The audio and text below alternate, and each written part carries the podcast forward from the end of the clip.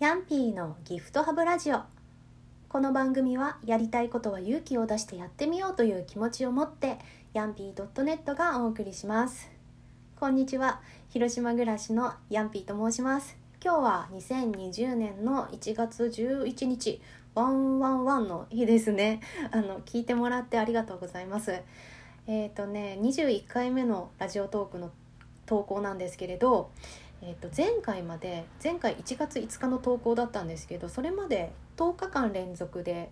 トークを更新するっていう年末年始マラソンっていう企画に参加していたんですよ。それであの無事に10日間連続できた人感想者リストにも載せてもらっててすごいあの嬉しかったのと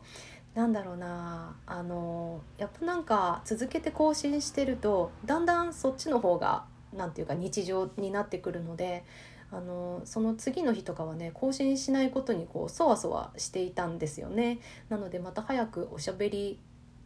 おしゃべり発信したいなと思ってたんだけどじゃあなんでそっから、えーと、と6日間ぐらい空いてしまってるんですけどそれぐらいねあの空いていたかっていうとあのその最後のね前回の投稿でもあの次は朝活ラジオをしたいですみたいな締めくくりをしていたんですよ。で今年ちょっと朝活をし朝活っていうかまあ早起きですよね要は早起きできるようになりたいっていうのがあってそれで朝ラジオトークラジオトークやれば良いのでは一石二鳥なのではって思っていてで実際に1時間ぐらい早起きできるようになってきたんですけどあのそうするとですね家の用事が少しできる家の、うん、こともできるし仕事の雑用もちょっとできるんですよね30分ぐらいずつで。で1日にちょっとちょっとした余裕が出るというか、まあ、確かに早起きっていいなっていうふうに思えて実感はできるんですけどこの十何分のラジオトーク12分ぐらいのトークまであと一歩届かないっていう状況でどうしたもんかなと思うんですよね。なんだけどそれができるようにななるまで待ってるとまた1ヶ月とか空いちゃいそうなのでちょっともうここは計画は諦めないけどあの別のところであの更新はしていこうと思いまして、えーと、投稿してみてます。で、えーとね、今日もお題の分に参加してみようと思ってるんですけどお題が、えー「紙にまつわる失敗談」っていうお題が出てて。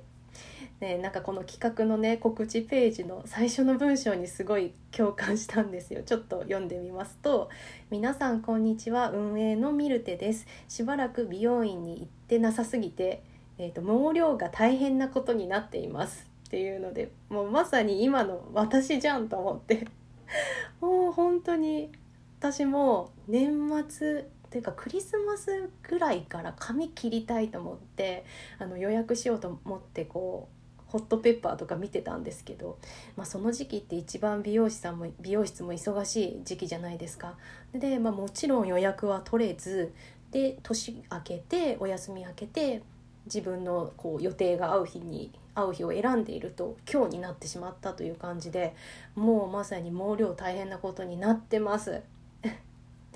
でなんでしょうね。髪増え増えるじゃない。えっと髪の量も多いし髪が伸びるのも割と私早い早い方だなと思っててちょっと話ずれますけど「ランマ2分の1」でランマっていうキャラクターがその「三つ編みしてるんですよね。で三つ編みしてるあの止めてるのがヘアゴムじゃなくって確か竜のひげひげだったと思うんですけど特殊なものでねとにかく止めてあってでそれが取られた日には髪の毛がね尋常じゃないスピードでブワーって伸びてあのもう何て言うんですかそこら一面中髪の毛になってしまうみたいなね話があったと思うんですけど私昔すごいランマが好きでで髪が伸びるのもまあそこまでのねスピードじゃないけど速いからちょっとなんか共通点あって嬉しいなってすごい覚えてるんですけどまあいいやそれは置いといてで髪に今日のお題が「髪にまつわる失敗談」っていうので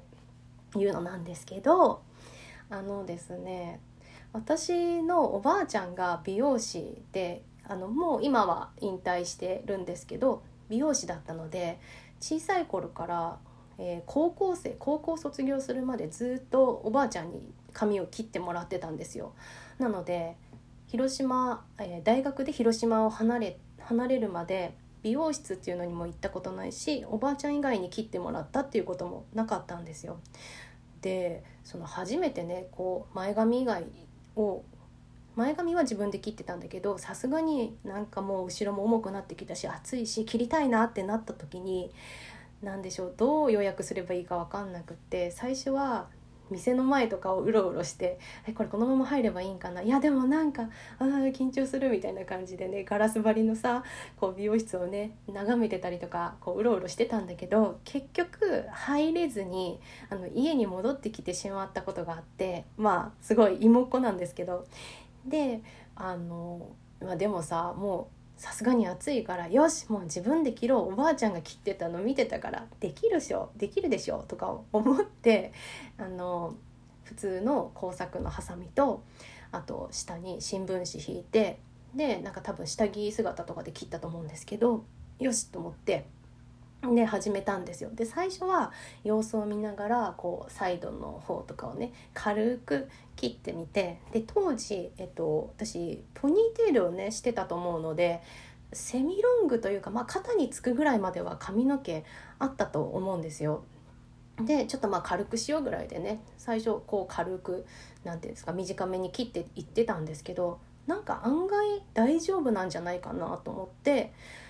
なんていうか、まあ、もうちょっとじゃあ切っていこうかなと思ってジョキジョキとやっていくようになったんですよだんだん。でそのジョキジョキのさジョキの時のその髪の毛の切れる感じがすごい楽しくってだんだん テンションがね上がってきてまあさらにジョキジョキと進めていくわけですよ。でも今考えると美容師さんってそんなジョキジョキいかないですよね。なんていうか なんかもうそもそもそのハサミの入れる角度からして違ってるんだろうなとは思うんですけど、まあ、とにかくジョキジョキが楽しくって。で最初はその軽く切るというかまあするぐらいの予定で様子見ながらやるぐらいだったのがなんか気が付いたらボブぐらいになってきていやもうここまで行くんだったらショートカットにしようと思ってあのショートカットにしたしたというかすることにしてで気が付いたらショートカットも超えて多分ベリーショートぐらいになっていたんですよ。なっていたんですよっていうかあれ何て言うんですかねベリーショートっていうこうななどう形容すればいいのかちょっと未だに分かんないんですけどスポーツ狩りでもないしなんかなんでしょうあの昔あのロシアロシアの2人組の女性アーティストでタトゥーっていう名前のアーティストがいたと思うんですけどその髪が短い方の人ってかなり短いベリーショートのなんかツンツンした感じの髪型だった気がするんですよ。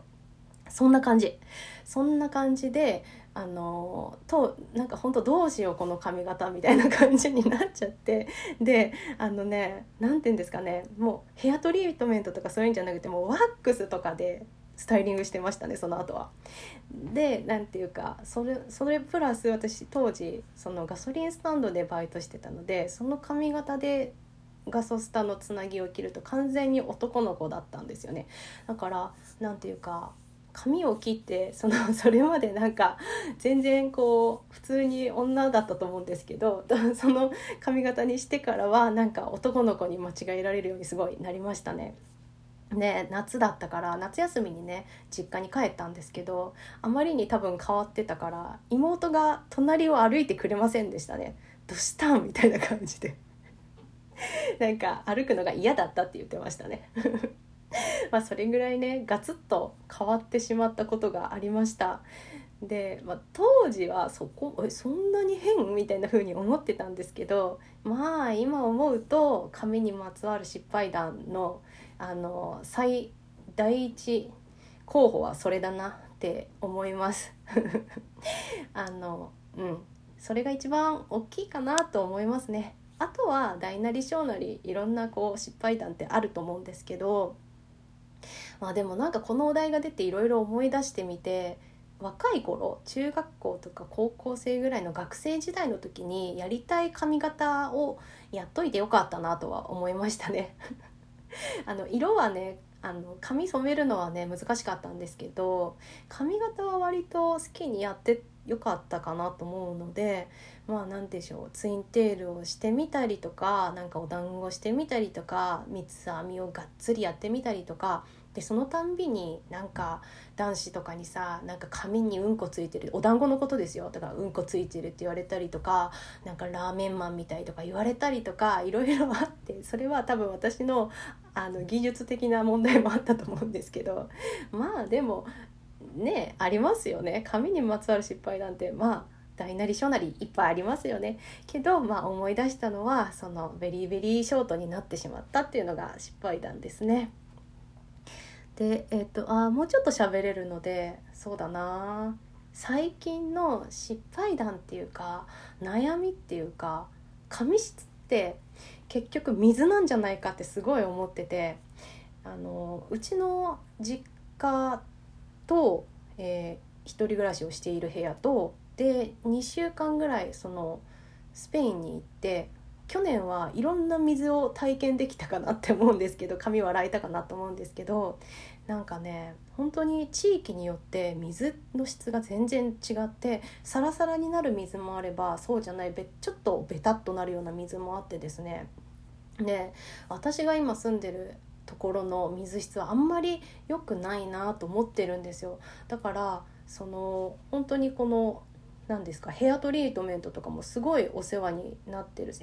なってるしあとねもうその他に何かできないのかなと思って最近はシャワーヘッドを変えることをあの本気で考えてます。あれって簡単に変えれるみたいですね。